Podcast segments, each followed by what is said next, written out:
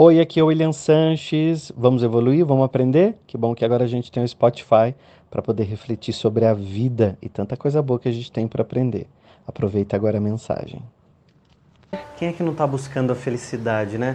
Não conheço ninguém que acorde de manhã dizendo: Meu Deus, que vontade de ficar triste hoje. Não tem isso. Todos nós, indiscutivelmente, não importa a idade, estamos buscando a felicidade. Nosso papo hoje é para a gente pensar um pouco o que é felicidade e o que é expectativa. Nós temos uma necessidade muito grande, na verdade, um hábito de confundir felicidade com coisas. A gente acha que quando eu tiver aquele apartamento, quando eu tiver aquele carro, quando eu puder comprar aquela roupa boa, eu serei feliz. E aí você coloca todo o seu foco naquilo que você acredita ser a felicidade para você. É interessante que quando a gente gera este hábito de colocar felicidade nas coisas, nós focamos só lá na frente. E quem foca lá na frente tem pressa. E quem tem pressa, corre. E quem corre, não aproveita a vida.